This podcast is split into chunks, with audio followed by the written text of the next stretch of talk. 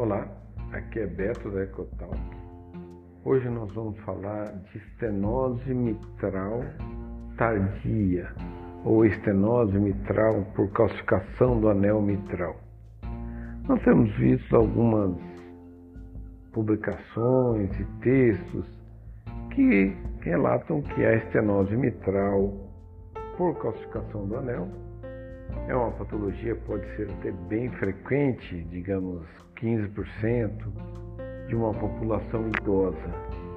Nós vemos que realmente a calcificação existe, né? Quem faz eco, bastante volume de eco, está acostumado, pacientes acima de 75 anos, com anel, principalmente posterior, bem espessado, às vezes com sombra acústica e uma sugestão de estenose. E aí muitos estudos publicados revelam que existe sim um gradiente que pode ser acima até de 8 milímetros em média e que está relacionado a uma pressão pulmonar em torno de 45, 50 e que configura um quadro de estenose mitral. É bem complicado fazer essa afirmação quando se trata de um paciente, o último estudo, a média de idade era 78 anos, mais ou menos 11. Então, pensar que tinham pacientes de 90 anos no estudo, é complicado você pensar que alguém de 90 anos tem uma estenose mitral e está vivo, certo? E tem uma congestão, tem que ter. Se você tem uma estenose mitral que é significativa, e eles não têm medo de colocar como significativa, como importante, é, vai aumentar a congestão pulmonar. E esse indivíduo de 88 anos, 90 anos, terá uma congestão.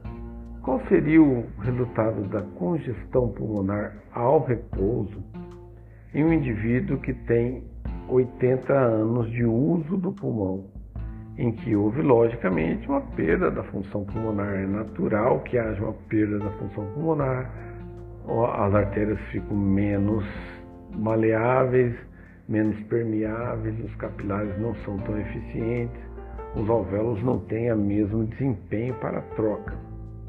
Então é como se você colocasse uma doença grave Pense na estenose mitral que ela comete, por exemplo, uma jovem de 30 anos. E essa jovem, com todas as reservas possíveis de um indivíduo jovem, ainda tem edema e dispneia e caquexia, né? Então você pega uma consequência dessa e coloca em um pulmão completamente sem reserva. E é difícil acreditar que esse paciente está vivo. Outra coisa importante é que classificar dispneia para o idoso é complicado, pois é comum que o idoso tenha uma tolerância ao esforço menor. Essa tolerância ao esforço ela se dá por múltiplos fatores, desde o próprio doença pulmonar crônica, como uma disfunção diastólica natural do idoso, muito comum no idoso a disfunção diastólica, e a pressão pulmonar, o ventrículo direito tendo que vencer uma barreira de 40, 45, 50 e a própria fraqueza, né, sarcopenia do idoso.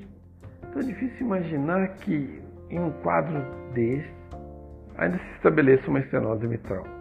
E essa estenose mitral eleve o gradiente para 8, o médio, quando nós vemos jovens com um gradiente médio de 8 ao repouso e a gente faz ex-stress, geralmente é uma combinação bem prevalente.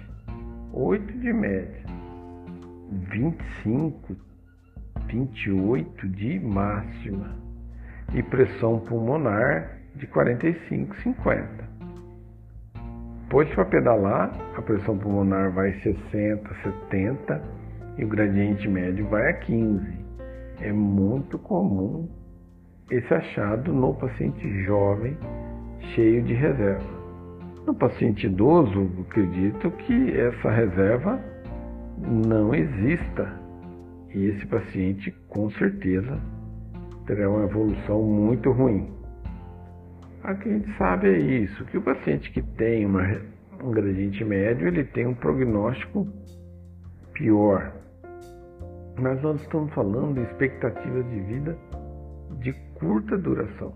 Nós estamos falando de pacientes de idade avançada.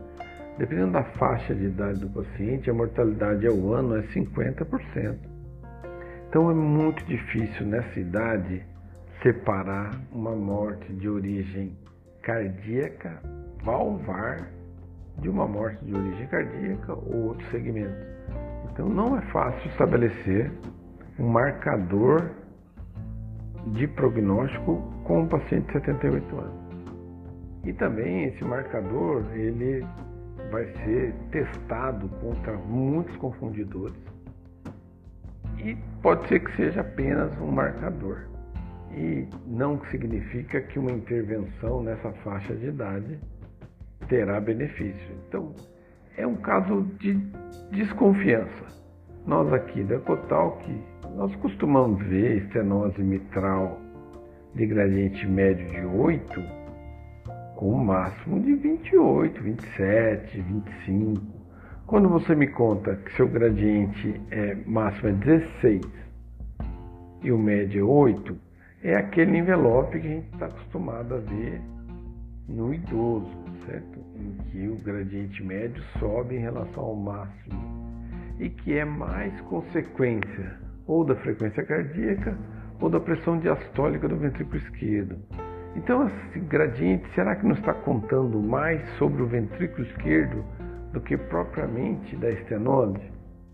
O indivíduo com essa faixa etária não precisa realmente de um débito elevado para condições de repouso, dada a sarcopenia e a baixa capacidade física. Então, inferir que aquela válvula realmente é estenótica e que esse indivíduo sofre de um problema chamado estenose mitral é difícil de concordar. Um outro estudo da, da, da meio clínico, a idade média era 92 anos. Você tem que ter muito cuidado. Nós estamos na era da intervenção em tudo. Mas nós temos que ser bem criteriosos para saber se é tudo ou tem muitas restrições para intervenção endovascular.